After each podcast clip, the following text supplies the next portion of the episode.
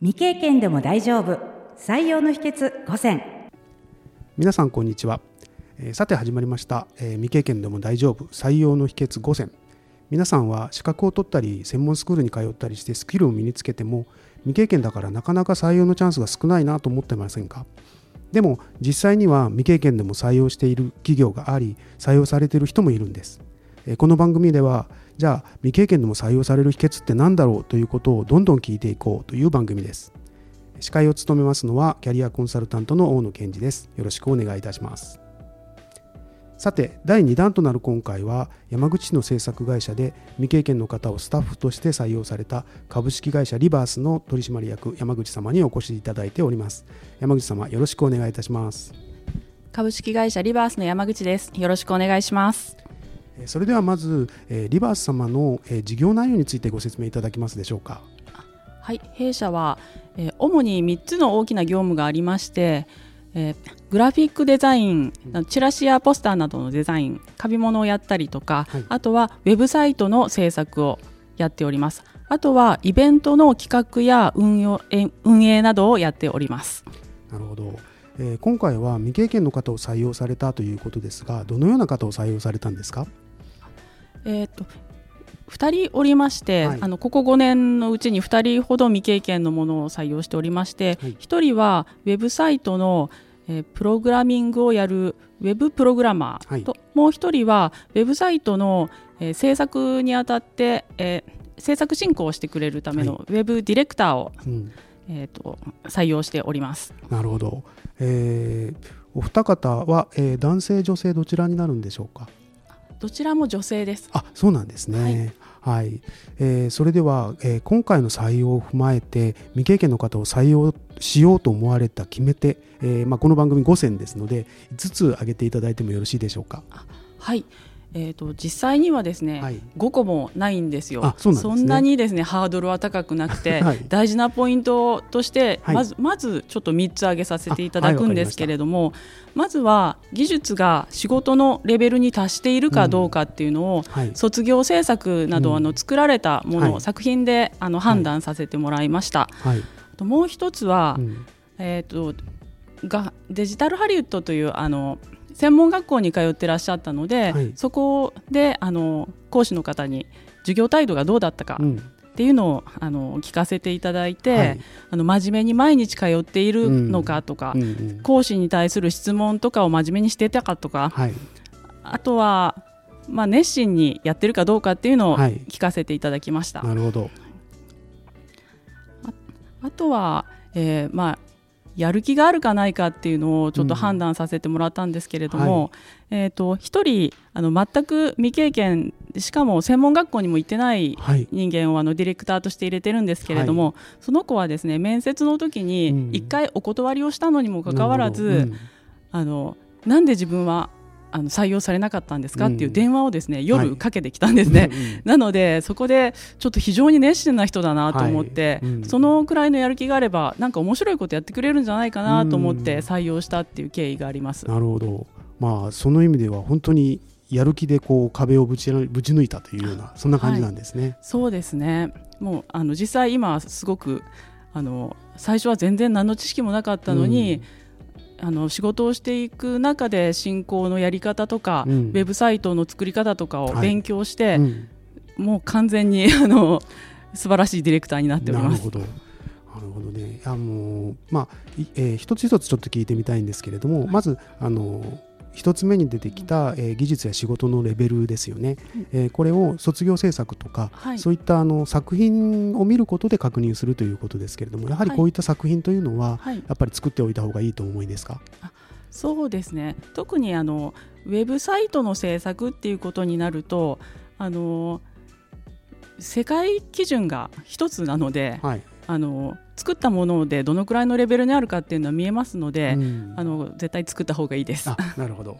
あそれからその通学期間の受講態度、まあ、あのデジタルハリウッドというところは、はい。あの自分の好きな時間にこう学習できるというところもメリットなんですけれども、やはりあの毎日来てるとかはい、あのそういった風な勤勉さっていうのは重要だとお考えですか？そうですね、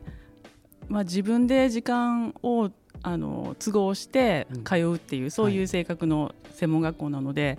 サボろうと思ったらいくらでもサボることができるわけですよ。そこの中でどんだけ真面目にやっているのか、与えられたその環境の中で、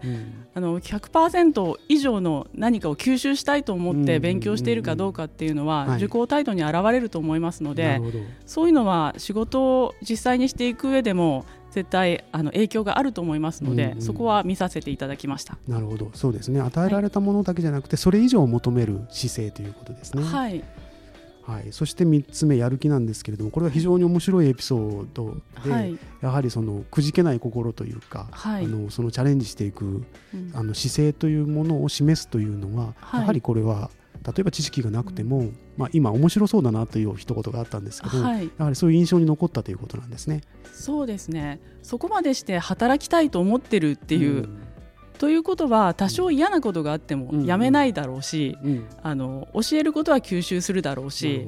あの自分でもあの調べたり勉強したり仕事をしながらでもやってくれるんじゃないかなと思わせてくれたっていうのがあります。そうですね、はい、やはりまああの何が何でもというそういった気持ちっていうのはやっぱり非常に重要なんですね。そうですね。はい、わ、はい、かりました。ありがとうございます。えっ、ー、とまあ、えー、今まで3つまあ大半これだというふうにお伺いしたんですけど、他に、はい、あの加えるとしたらどのようなことがありますか？そうですね。その2人はあのまず面接して、うん、あの